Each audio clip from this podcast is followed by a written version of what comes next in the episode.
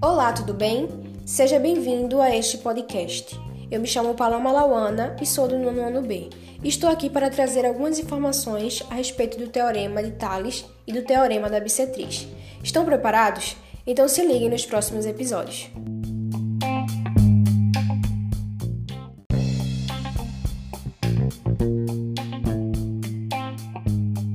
Olá, tudo bem? Me chamo Paloma Lauana e hoje irei falar um pouco sobre a história do Teorema de Tales. Bom, e uma coisa é certa: não podemos falar do Teorema de Tales sem falar de Tales de Mileto. Tales de Mileto foi um grande e reconhecido matemático no período do século VI a.C. Seus estudos e descobertas no campo da matemática o fizeram ser taxado como o pai da geometria descritiva. Além da matemática, Tales também é lembrado como filósofo e astrônomo. A sabedoria de Tales percorreu por vários lugares, chegando assim no Egito. Então, os egípcios o convidaram para medir a altura de suas pirâmides, já que naquele tempo não existiam equipamentos que pudessem fazer isso com facilidade.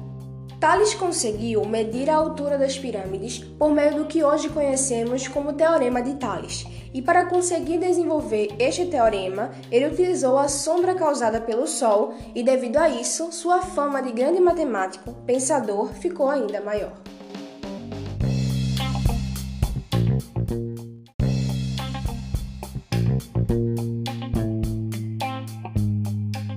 Olá, tudo bem? Me chamo Paloma Lauana e hoje irei falar um pouquinho sobre o que diz o Teorema de Tales. O Teorema de Tales se dá pela interseção entre retas paralelas e transversais, onde estas formam segmentos proporcionais. Tales defendia que a luz proporcionada pelo Sol chegava à Terra de forma diagonal, ou seja, inclinada.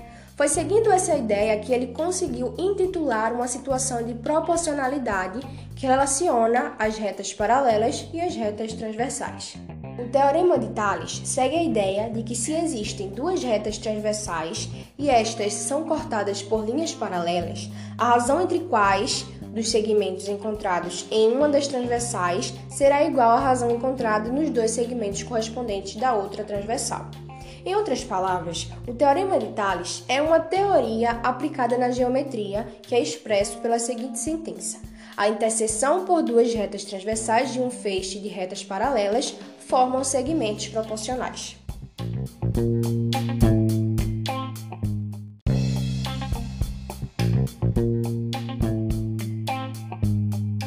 Olá, tudo bem? Me chamo Paloma Lauana e hoje irei falar curiosidades sobre triângulos e o Teorema de Tales. O Teorema de Tales também é aplicado em situações que envolvem triângulos. O teorema fundamental da semelhança é o Teorema de Tales aplicado em um triângulo qualquer, o que gera um caso interessante de semelhança. Dois triângulos são semelhantes quando seus lados correspondentes são proporcionais e seus ângulos, em ordem, são congruentes. Se traçarmos uma reta paralela a um dos lados, cortando o triângulo ao meio, temos que os segmentos formados entre os lados do triângulo e a reta são proporcionais aos lados originais do triângulo.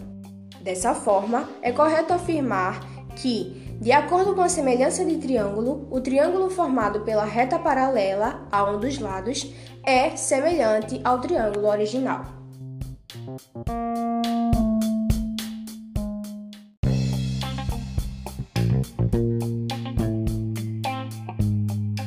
Olá! E agora chegou o momento de falarmos sobre o Teorema da Bissetriz. Primeiramente, irei falar sobre o que é a bissetriz. A bissetriz é uma semirreta interna a um ângulo, traçada a partir do seu vértice e que o divide em dois ângulos congruentes, que são ângulos com a mesma medida. Existem dois tipos de teorema da bissetriz: o teorema da bissetriz interna e o teorema da bissetriz externa. O teorema da bissetriz interna é um importante teorema da geometria plana, onde conseguimos determinar segmentos proporcionais em um triângulo. Uma bissetriz interna de um triângulo divide o lado oposto em segmentos aditivos proporcionais aos lados adjacentes. Já o teorema da bissetriz externa, os ângulos externos de um triângulo são os ângulos adjacentes aos ângulos internos. Para encontrar esses ângulos, traçamos um prolongamento do lado adjacente. Quando a bissetriz externa intercepta o prolongamento do lado oposto, formam segmentos proporcionais aos lados adjacentes.